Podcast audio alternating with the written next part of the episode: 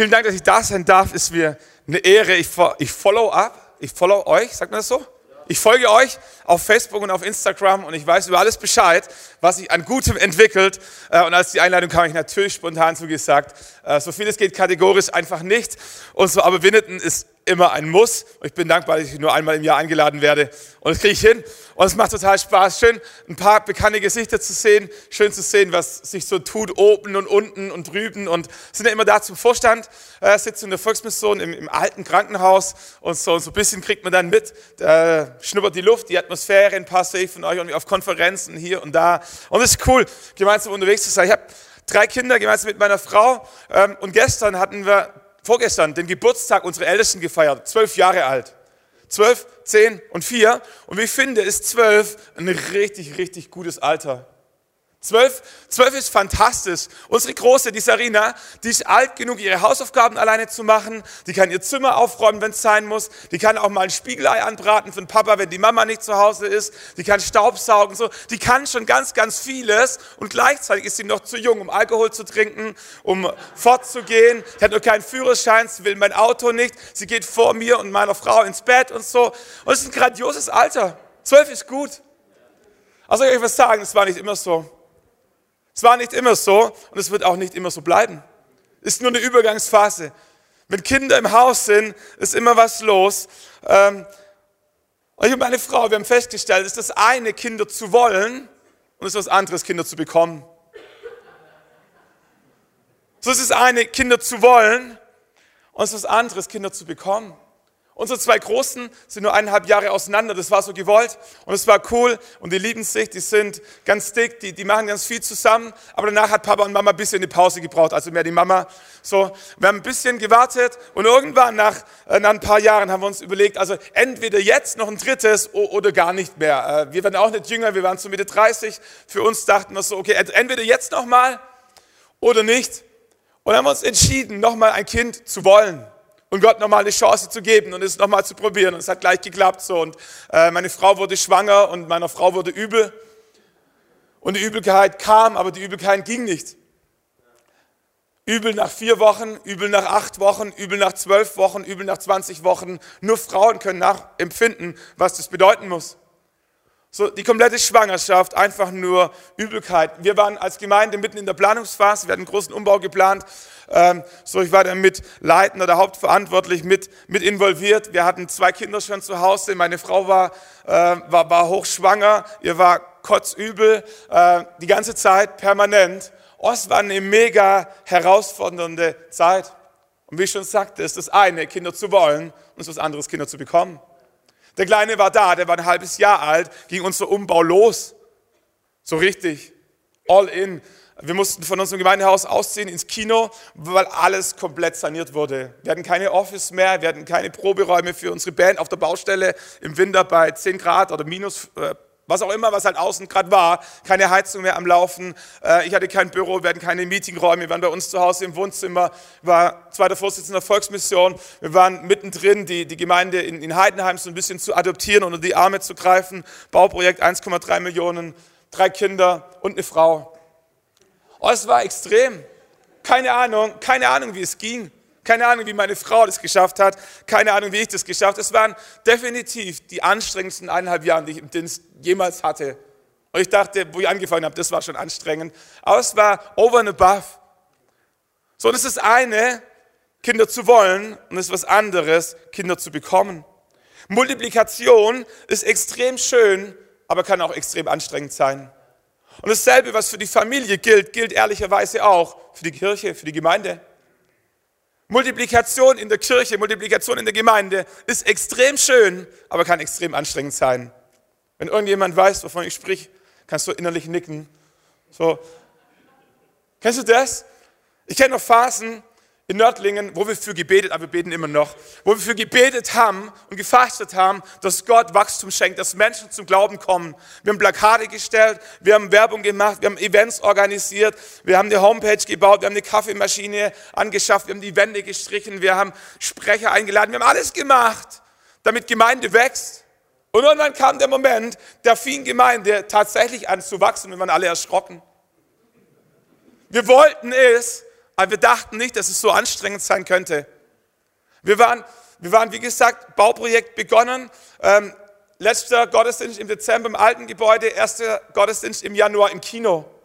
Wir bauen dort auf und haben von einem Sonntag, eine kleine Gemeinde, 120, 150 Gottesdienstbesucher, von einem Sonntag auf den anderen 30 bis 40 Leute mehr im Gottesdienst drin sitzen, die wir nicht kannten. Jeden Sonntag andere, die kamen und gingen und wir, wir wussten, wir waren wie die Träumenden. Wir haben es genossen, wir haben es geliebt. Wir dachten, jetzt geht es durch die Decke, bis wir irgendwann angefangen haben zu erleben, dass Wachstum, dass Entwicklung, dass Multiplikation in der Kirche anstrengend sein kann.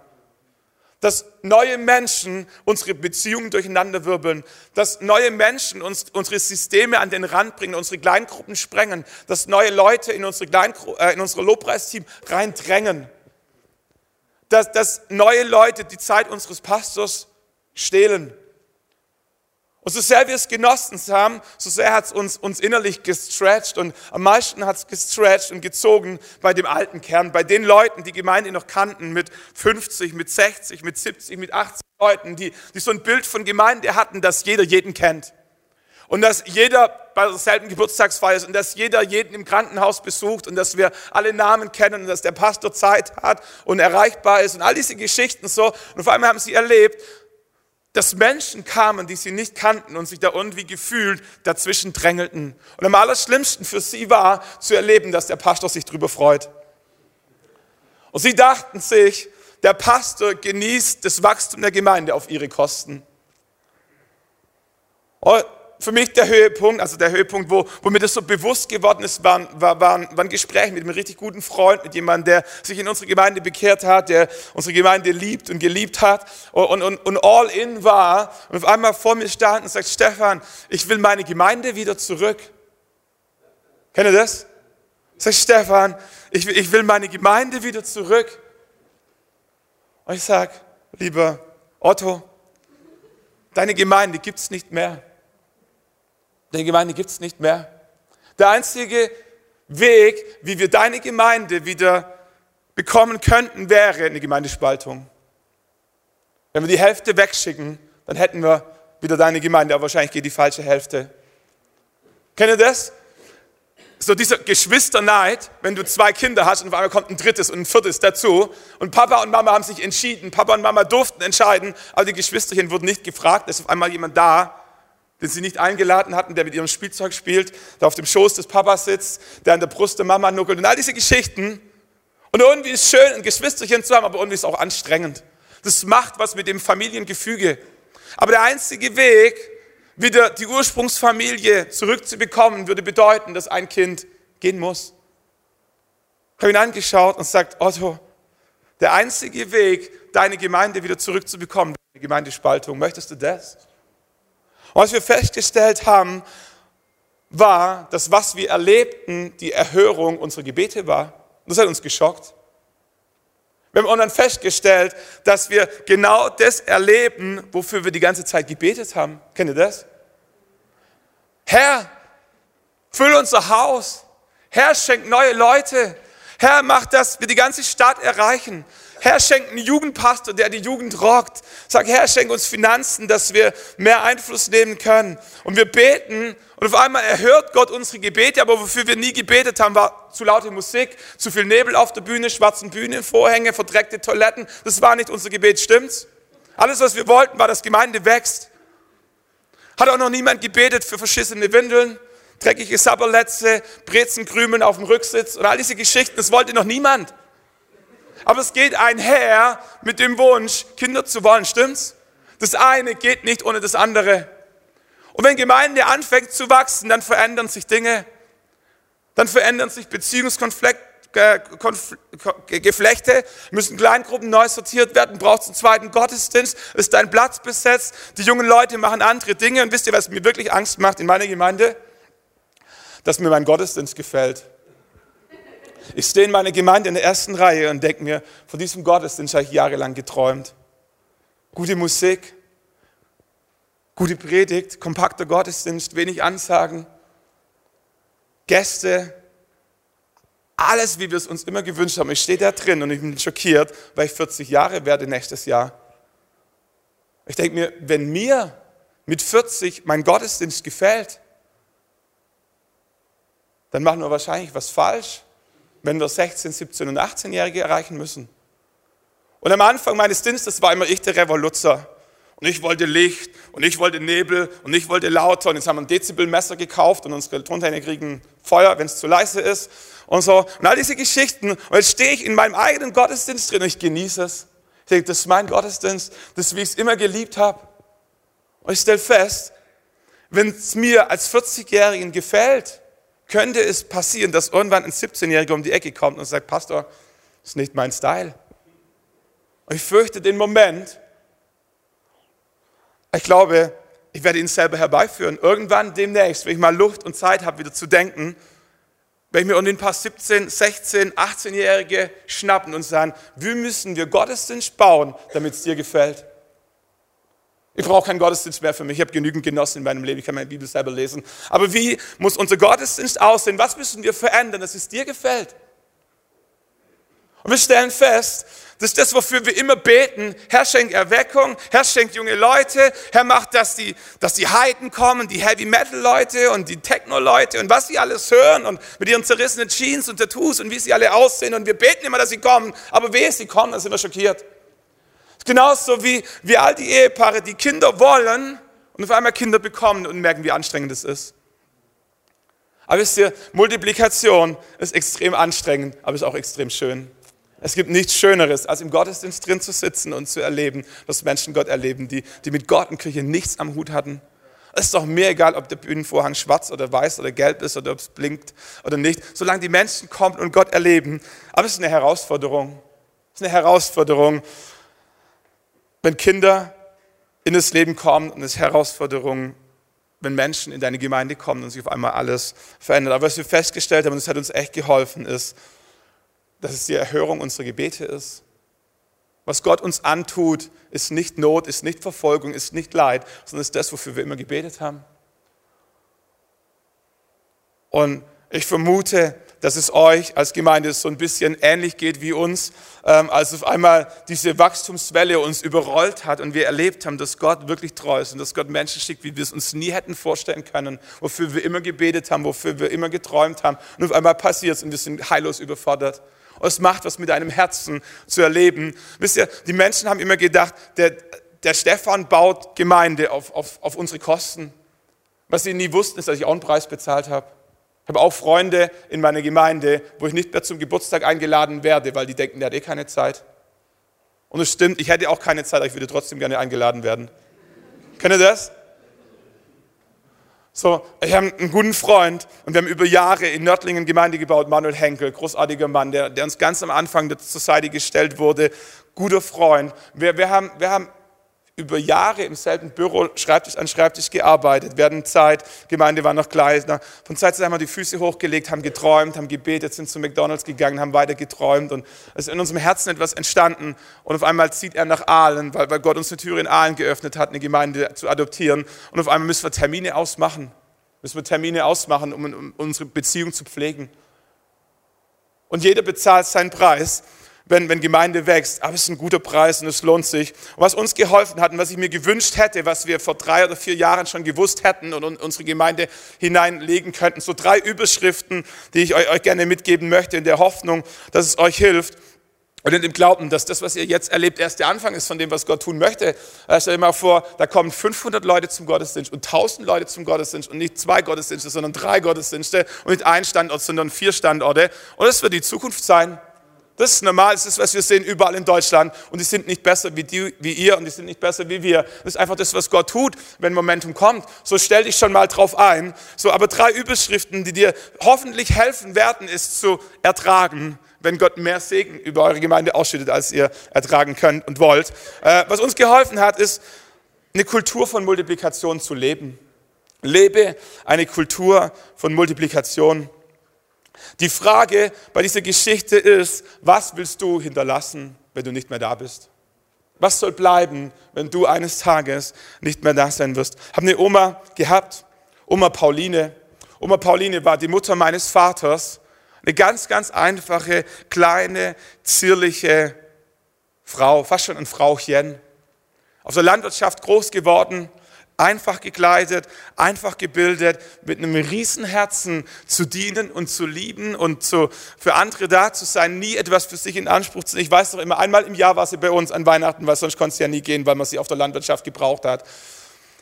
Aber einmal im Jahr war sie da und wenn wir dann am Esstisch saßen, kennt ihr das so voll gedeckt, Wurst, Käse, alles da im Supermarkt eingekauft, aber sie mit ihrer Erfahrung aus dem Zweiten Weltkrieg sah da, hat sich nicht getraut, mehr als eine Scheibe Wurst zu nehmen. Sagt, Oma, nimm ein bisschen mehr, wir haben genügend. Sagt, nehmt ihr, ihr müsst noch wachsen. Und sie hatte Angst, dass sie uns die Wurst weg ist, wenn sie zwei Scheiben Wurst aufs Brot tut. Und von ihrer kleinen Rente hat sie die ganze Zeit, das ganze Jahr über auf die Seite gelegt, weil sie allen Enkeln an Weihnachten 50 Euro und am Geburtstag 20 Euro geschenkt hat. Und es war ihr Herz. Es war ihr Herz, etwas weiterzugeben an die nächste Generation. Sie war keine große Sprecherin, keine große Leiterin. Sie war unscheinbar.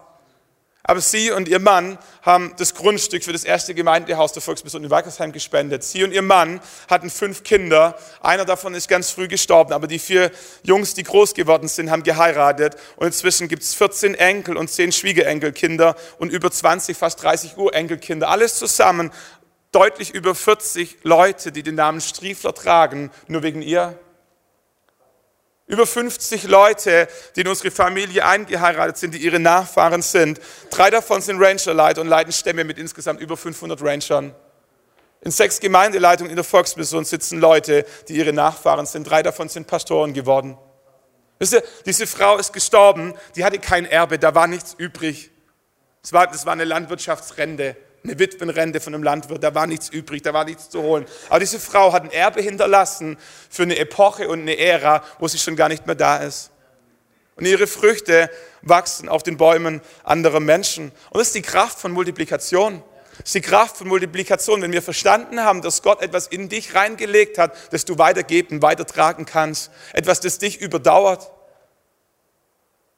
Es hat mir geholfen zu verstehen, dass Gemeinde nicht dafür da ist, damit es mir gut geht, sondern dass wir als Gemeinde dafür da sind, um etwas weiterzutragen, etwas zu multiplizieren in andere Generationen, in andere Familien hinein. Und das ist das, was Gott sich von Anfang an gedacht hat. Wisst ihr, heute haben wir, keine Ahnung, circa zwei Milliarden Christen. Wisst ihr, wie alles angefangen hat mit einer Person? Jesus wurde Mensch. Jesus kam auf diese Erde. Jesus hat ein Movement gestartet. Wenn wir heute an Movement denken, an Bewegung, wenn wir heute was, was starten wollen, ein Start-up, dann, dann machen wir eine Homepage, machen wir einen Instagram-Account und einen Facebook-Account, wenn wir die älteren Leute erreichen wollen. So, dann machen wir Newsletter und dann machen wir Marketingkampagnen und dann versuchen wir irgendwie Events zu kreieren mit dem Ziel, Momentum zu schaffen, weil Momentum Masse schafft und Masse irgendwann Masse anzieht. Was Jesus macht, war komplett konträr. Jesus war unterwegs war in der Nähe, als Johannes der Täufer predigt. Und Johannes der Täufer sagt, der da hinten, wegen dem bin ich da. Es geht nicht um mich, es geht um den. Und zwei von den Zuhörern von Johannes werden darauf aufmerksam und fangen an, Jesus nachzufolgen. Jesus nimmt sie wahr und er beruft seine ersten zwei Jünger. Einer hieß Andreas und der andere hat keinen Namen. Der zweite. So fing alles an. Jesus, Andreas und der zweite.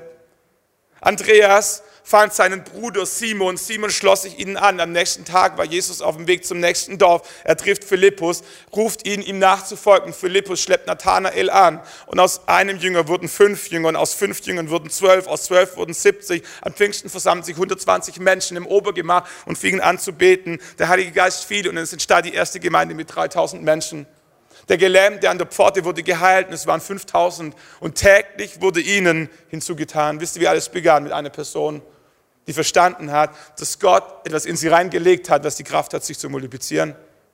Gott hat in dich etwas reingelegt, das das Potenzial hat, sich zu multiplizieren. Gott hat dir was gegeben, das du weitergeben kannst an die nächste Generation, an deine eigenen Kinder, an deinen Nebenmann, an die nächste Generation von Gläubigen in dieser Stadt. Völlig egal, wie alt die sind vom Alter, aber junge Menschen, jung im Glauben, eine junge Generation, die Jesus nachfolgt. Und alles beginnt damit, dass ein Bassist einen Bassist hervorbringt und Pianist, ein Pianist und ein Kleingruppenleiter, ein Kleingruppenleiter und ein Rangerleiter, ein Rangerleiter und ein Hausmeister, ein Hausmeister und Prediger, ein Prediger. Wisst ihr, der Job eines Predigers ist nicht zu predigen, sondern Prediger hervorzubringen. Unter anderem.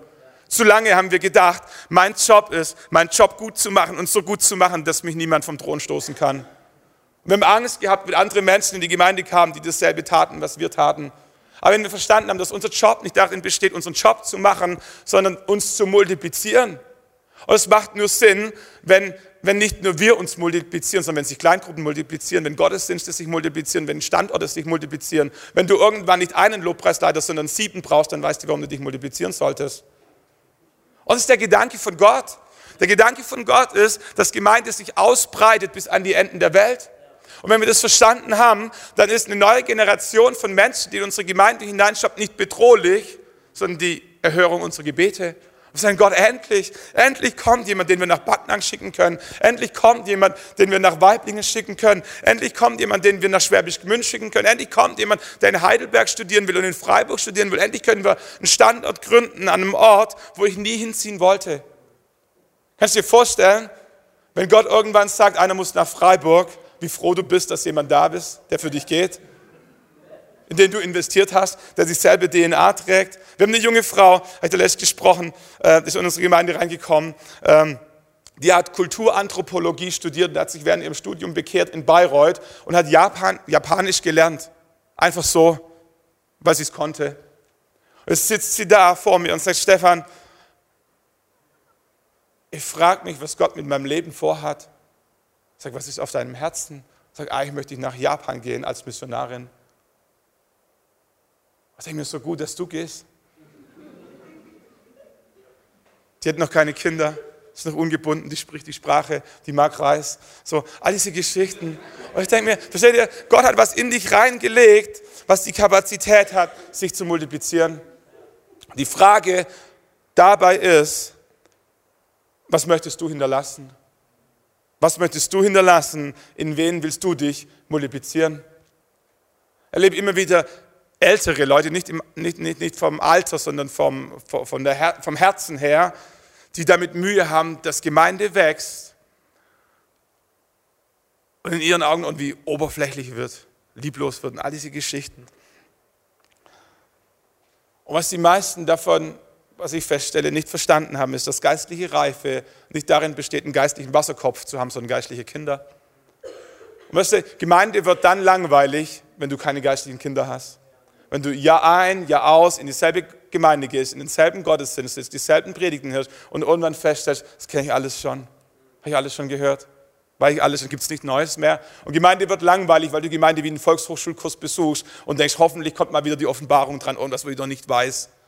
Ich habe festgestellt, dass Gemeinde dann spannend bleibt, wenn wir geistliche Kinder haben und geistliche Enkelkinder. Wenn wir in Gottesdienst gehen, nicht für uns, sondern für den neben uns, für den vor uns, für den hinter uns, für andere Menschen, die neu dabei sind. Wisst ihr, Opas, Opas, Opas lieben nicht Lego spielen, aber Opas lieben Lego spielen mit ihren, El mit ihren Enkelkindern. Opas wollen nicht ein kleines Fahrrad hinterherrennen, aber Opas lieben es, Fahrradfahren ihren Kindern beizubringen, ihren Enkelkindern beizubringen. So, und auf einmal machen Dinge wieder Spaß, die du für dich selber gar nicht brauchst, aber für deine Enkelkinder macht es auf einmal Sinn. Und Gemeinde bleibt dann spannend und dann attraktiv, wenn du verstanden hast, es geht nicht um mich, es geht um die nächste Generation. Die nächste Generation, in die ich mich investieren darf, weil ich was hinterlassen will, weil niemand von uns lebt ewig. Niemand von uns bleibt ewig hier. Und dann kommt der Zeitpunkt, wo du nicht mehr hier bist. Und hoffentlich hast du was zu hinterlassen. Ein zweiter Gedanke, der uns geholfen hätte, wenn wir damals schon gewusst hätten, war, der klingt ein bisschen komisch, aber ich erkläre es. Überwinde die Kleinstadtmentalität. Nördlingen ist eine Kleinstadt, 20.000 Einwohner. Mittelalterliches Flair, total schön. Und ich habe überhaupt gar nichts gegen Kleinstadt-Idylle. Aber auch nichts gegen Kleinstadt-Flair. Ist total schön, spazieren zu gehen. Ist lebenswert als Familie, großartig. Aber was mich zunehmend anstrengt, ist eine Kleinstadt-Mentalität im Sinne von kleinem Denken. Kleinem Denken. Das Denken, nur weil ich in einer kleinen Stadt bin, kann ich nichts bewegen. Nur weil ich in einer kleinen Stadt bin, ist alles eine Nummer kleiner. Dieses Kleinstadtdenken ist deswegen so verkehrt, weil es unbiblisch ist. Wenn du die Bibel reinschaust, dann entdeckst du, dass Gott es liebt, aus kleinen Dingen große Sachen zu machen. Jesus wurde wo geboren? In Bethlehem. Bethlehem. Bethlehem war ein kleines Dorf in der Nähe von Jerusalem. Jerusalem war die Hauptstadt. Jesus sollte als König kommen. Er wurde unglücklicherweise in einem kleinen Dorf in Bethlehem, nicht in Jerusalem geboren. Völlig falsch. Völlig falsch. Noch hinzu kam, dass Jerusalem eigentlich auch nur eine ganz kleine Enklave war, die die Römer eingenommen hatten. die eigentliche Musik spielte wo? In Rom. Könige wurden in Rom geboren. Wer Einfluss haben wollte, musste in Rom leben. Rom war der Nabel der damaligen Welt. Jesus wurde nicht in Rom geboren, nicht in Jerusalem geboren, sondern in Bethlehem. Jesus liebte es, Kleines, Unscheinbares zu verwenden, um Großes hervorzubringen. Der Wirkungskreis von Jesu blieb marginal. Jesus wuchs, wurde geboren in Bethlehem, wuchs auf in Nazareth und hat Israel, abgesehen von seiner Flucht nach Ägypten, nie verlassen. Wisst ihr, Jesus war nie in den Erweckungsgebieten, Jesus war nie in Brasilien, Jesus war nie in Indien, wo eine Milliarde Menschen heute leben, Jesus war nie in Nigeria, Jesus war nie in Europa, Jesus war nie in Amerika, Jesus war nie in Australien. Es gab so viele Flecken auf dieser Erde, die Jesus nie betreten hat. Nie. Der Wirkungskreis von Jesus war Israel und Israel ist so groß in etwa wie Sizilien. Nichts gegen Sizilien, aber es ist klein, es ist klein. Und Gott liebte es, das Kleine zu verwenden, um was Großes zu bewirken. David war der jüngste von sieben Brüdern. Ungeschickterweise wurde auch er in Bethlehem geboren, nicht in Jerusalem. Es kam der Moment, wo Gott einen neuen König über Israel einsetzen wollte und den Propheten Samuel losschickt, den neuen König zu salben. Und Samuel kommt zu Isai, Isai bringt all seine Söhne, bis auf wen? Den jüngsten, den unscheinbarsten. So in etwa wie wenn Yogi Löw die, die WM-Aufstellung, die Aufstellung fürs WM-Finale bekannt gibt und alle sind in der umklappenden Kabine und du bist als Maskottchen verkleidet draußen beim Eisverkaufen. Vergessen, übersehen, nicht präsent. Und es hinderte Gott nicht, David zu rufen, von der Schafweide ihn zu bringen, ihn zum König zu salben, weil Gott es liebt, das Kleine und das Unscheinbare zu gebrauchen. Die ganze Geschichte Israel macht eigentlich gar keinen Sinn. Gott wählt das Volk Israel aus, um an ihm exemplarisch Geschichte zu schreiben, für alle Welt sichtbar. Stell dir vor, du bist Nationaltrainer, die WM steht an und du darfst dir ein Land aussuchen, an dem du zeigen kannst, was für ein guter Trainer du bist. Welches Land würdest du nehmen? Vor einem Jahr hätte ich vielleicht Deutschland genommen. Spanien, Brasilien, vielleicht Frankreich. Wahrscheinlich nicht Holland, weil die noch nie was gerissen haben. Italien war auch schon lange nicht mehr bei der WM. Aber stell dir vor, ein Nationaltrainer sucht sich Island aus und sagt, mit dieser Mannschaft aus Island kann ich am besten zeigen, wer ich bin. Und Gott, Gott wählt sich Israel aus und entscheidet sich anhand dieses Volkes Geschichte zu schreiben, für alles sichtbar, um zu zeigen, wer er ist. Und das ist was, was wir verstehen müssen, wenn wir in kleinen Städten unterwegs sind, dass Gott es liebt, kleine Dinge zu gebrauchen Matthäus 13, Vers 31 heißt es, das Reich der Himmel gleicht einem Senfkorn, das ein Mensch nahm auf seinen Acker säte. Es ist zwar kleiner als alle Arten von Samen, aber wenn es gewachsen ist, ist es größer als die Kräuter, wird ein Baum, sodass die Vögel des Himmels kommen und in seinen Zweigen nisten. Jesus vergleicht das Reich Gottes mit dem Senfkorn, dem aller, aller, aller kleinsten Samen, den es gibt. Es sagt sinngemäß, wenn es mir möglich ist, als Gott aus diesem kleinen Samen so einen großen Baum zu machen, wo die Vögel der Welt drin nisten können, wie viel mehr sollte es mir so möglich sein, aus zwölf Jüngern eine Bewegung anzustoßen, die die Welt verändert? Und Gott liebt es, das Kleine zu erwählen, um was Großes zu machen. Als ich vor 15 Jahren nach Nördlingen kam, hatten wir eine Gemeinde 60 Jahre alt, bisschen oldschool, aber total liebe Leute, 30, 40 Leute im Gottesdienst. Und ich dachte, wenn das schief geht, findet mich kein Mensch mehr hier. Pastorenkarriere im Eimer. Umsonst studiert. Ich komme dorthin und Gott sei Dank hat Gott eine Vorliebe dafür, das Kleine zu gebrauchen. Wir waren im Kleinen treu und Gott hat uns über vieles gesetzt. Heute haben wir drei Gemeinden, die wir verantwortlich sind für 50 Gottesdienstbesuche an einem normalen Sonntag. Vor ein paar Wochen war, war RTL bei uns im Gottesdienst. Vier Millionen Deutsche haben gesehen, dass in Nördlingen eine evangelische Freikirche gibt, die cool ist. Aber ich denke mir, Gott hat echt Humor. Gott hat echt Humor. Wer immer auf diese Idee gekommen ist. Und ich glaube, glaube, dass Gott es liebt, kleine Dinge zu gebrauchen. Was mein Denken gesprengt hat, war ein Kontakt nach Melbourne, Lifehouse Church, Richard und Helen Kobakian, äh, die nach Deutschland kommen, um Pastoren zu trainieren. Die haben einen Campus, eine Gemeindegründung, die sie von Melbourne aus unterstützen, die ihren Namen trägt und die ist in Posen, in Polen. Das, das wäre wie wenn ich eine Gemeinde in Timbuktu gründen würde oder in Tokio oder in Shanghai oder in, in Rio de Janeiro. Irgendwo, ich, die sprechen die Sprache nicht. Aber wisst ihr was, heute, wir leben in einer Zeit, wo technisch alles möglich ist. Kenne Church Kingdom City, die machen Livestream mit LED-Walls, die bis zum Boden gehen. Und du siehst die Bilder auf Instagram, du hast keine Ahnung, ob der Sprecher auf dem oberen oder auf dem unteren Live ist. Technisch unglaublich. Und was es braucht, wenn wir die, neue, die junge Generation umarmen wollen und freisetzen wollen, ist, dass wir aus unserer Kleinstadtmentalität ausbrechen und verstehen, dass wir als Vormiewenderten nicht nur für eine Stadt berufen sind, dass diese Gemeinde nicht nur für dich da ist, sondern dass Gott einen Traum und ein Potenzial und einen Samen in diese Gemeinde reingelegt hat, dass das Potenzial hat, einen ganzen Großraum Stuttgart zu verändern. Und eine Gemeinde zu gründen in Heidelberg und in Freiburg und in Hannover und in Dresden und sonst wo, in Polen. Aber es, äh, es fordert uns heraus, es sprengt unser Denken. Wir, wir, wir kriegen Knoten in den Kopf, wenn wir uns vorstellen, wie aus der Vormewindeten eine Gemeinde wird mit fünf Campussen und 2000 Gottesdienstbesuchern. Aber Gott kann. Und der Punkt ist, Gott will. Gott will. Und das Problem ist zwischen unseren Ohren, unser Denken. Und, so, und, und wenn du das nicht denken kannst, dann ist es anstrengend, wenn Gäste in deinen Gottesdienst kommen, wenn junge Menschen anfangen, den Gottesdienst zu verändern und denken, die zerstören meine Gemeinde. Aber was Gott möchte, ist, dass sie nicht deine Gemeinde zerstören, sondern dass sie eine Prägung mitbekommen und sie irgendwann ausgesandt werden in andere Städte und in andere Dörfer bis an die Enden der Welt, um Reich Gottes zu bauen mit dem, was du in sie reingesät hast. Und was wir, was wir lernen mussten oder wo wir, wo wir dabei sind als Gemeinde in Nördlingen, unsere Kleinstadtmentalität zu überwinden, oh, das ist anstrengend. Das ist anstrengend. Und dritter Gedanke, lebe eine Kultur von Multiplikation überwinde die Kleinstadtmentalität. Und der dritte Gedanke, positioniere dich für die nächste Welle. Positioniere dich für die nächste Welle. Ich war in Australien im April unterwegs, habe so zu Gott gebetet und habe gesagt, Gott, ich möchte nicht nur viele Eindrücke, tolle Bilder und viel Weisheit, schlaue Sätze mit nach Hause bringen, ich möchte so ein Reden von dir. Und ich war am Strand, Gold Coast, am Strand unterwegs und bleib irgendwie so stehen und beobachte die Surfer, die Wellenreiter draußen am Meer.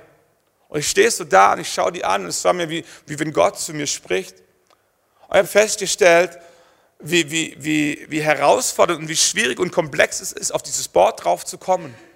Wie die warten, bis die Welle kommen, wie die anfangen zu paddeln, wie die den richtigen Moment erwischen müssen, den Mut aufbringen, da drauf zu springen, die Balance drauf zu bleiben, die, die, die Weisheit, in welche Richtung die Welle geht. Oh, das ist eine Kunst. Das ist eine Kunst. Aber was Gott zu mir gesagt hat, war, Stefan, das Wichtigste beim Wellenreiten ist nicht das Timing, ist nicht die Technik, ist die Position. Du musst dort sein, wo die Welle ist. Du kannst die beste Technik und das beste Timing und das beste Equipment haben, wenn du nicht dort bist, wo die Welle ist, wird nichts passieren. Du kannst dir lange warten.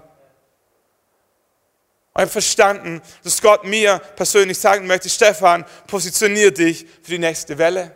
Weil ich verstanden habe, ist, dass Gott eine Welle bringen möchte, dass Gott permanent Wellen bringt. Die Herausforderung ist, dort zu sein, wo Gott die nächste Welle bringt. Wir machen uns so, so komplizierte Gedanken über Jüngerschaft. Was heißt es, ein Jünger, ein Nachfolger Jesu zu sein, Bibel lesen und stille Zeit und Griechisch lernen und, und all diese Geschichten. Das ist großartig. Tu's, tu's so gut du es kannst. Halte die zehn Gebote, liebe deine Nächsten, sei pünktlich im Gottesdienst. Das ist alles großartig, alles Dinge, die Jünger tun. Aber was ich verstanden habe, ist der Kern von Jüngerschaft ist folgender, dort zu sein, wo Jesus ist. Als Jesus unterwegs war, das Erste, was er seinen Jüngern mit auf den Weg gab, war, wer mir nachfolgen will, dann nehme sein Kreuz auf sich und folge mir nach. Er ruft Andreas und Petrus zu, kommt, folgt mir nach, ich will euch zu Menschenfischern machen. Der reiche Jüngling sagt, Gott, was muss ich tun, um das Reich der Himmel zu erben? Gott sagt, Jesus sagt, verkauf, was du hast, gib es den Armen und folge mir nach. Der Kern von Jüngerschaft ist dort zu sein, wo Jesus ist. Und ich glaube, dass Gott eine Welle bringen möchte in dein Leben und das Leben eurer Gemeinde. Und die Herausforderung ist, sich dort zu positionieren, wo die nächste Welle kommt. Dran zu sein. Wisst ihr, letzte Story. Mose, Gott wollte Mose gebrauchen, um das Volk Israel aus der Gefangenschaft zu befreien. Die größte Rettungsaktion, die die Welt je gesehen hat. Ein komplettes Volk innerhalb von einem Tag gerettet, frei aus der Sklaverei, über Jahrhunderte in Sklaverei gewesen. Und Gott kommt und Gott spricht und das Meer teilt sich. Alles war im Himmel vorbereitet. Aaron war unterwegs. Die Heuschrecken waren unterwegs. Der Nil blutrot, alles kein Problem. Der Himmel hatte alles vorbereitet. Die Engel waren schon unterwegs, alle instruiert von Gott. Das Einzige, was Gott Mühe machte, war was? Mose in Position zu bringen. Gott suchte Mose und Gott fand Mose. Gott suchte und wollte die Aufmerksamkeit von Mose und er bekam die Aufmerksamkeit von Mose. Gott wollte Mose senden und Mose wollte nicht gehen. Mose aber sagte, Herr, sende, wen immer du willst. Das war die größte Herausforderung für Gott beim Rettungsplan für ein ganzes Volk, den Leiter in Position zu bringen.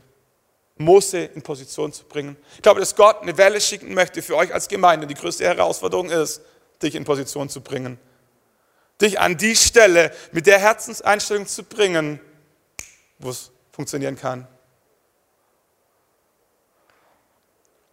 Und manchmal sitzen wir da und wir zweifeln, dass Gott was Großes mit uns tun kann. So overwhelming, so überwältigend. Herzlichen Glückwunsch, bist in guter Gesellschaft.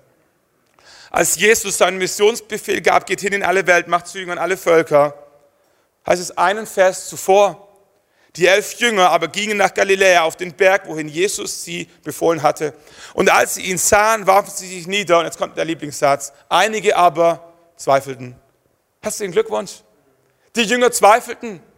Die Jünger, die mit Jesus drei Jahre unterwegs waren, die alles gesehen haben. Die Jünger, die Petrus lief auf dem Wasser. Die hatten die Brotvermehrung erlebt, die haben Blinde und Lahme geheilt gesehen, die haben, die haben erlebt, wie Wunder und Zeichen geschahen, wie nie zuvor. Und dann kommt Jesus und sagt, ey, wir treffen uns am Ölberg. Und sie zweifelten. Weißt du, was das Gute war? Sie kamen trotzdem. Sie kamen mit ihrem Zweifel. Sie wussten, Gott möchte, dass ich zum Ölberg komme. sie kamen zum Ölberg und brachten all ihren Zweifel mit. Und Jesus schaut sie an. Jesus, der Sohn Gottes, der größte Pastor, der jemals gelebt hat, der die Herzen kennt, sieht sie an. Und ich wette, Jesus sah ihren Zweifel. Ich denke mir, Gott, Jesus, wenn du ein bisschen empathisch gewesen wärst, hättest du die Jungs nicht so überfahren. Wenn, wenn Jesus den Zweifel sieht, wieso muss er sagen, geht hin in alle Welt? Kann er doch sagen, geht nach Jerusalem, gründet drei Kleingruppen. Tut euch zusammen. Immer vier von euch, dann seid ihr nicht alleine. Und dann gründen wir drei Kleingruppen, dann gucken wir mal, wie es läuft.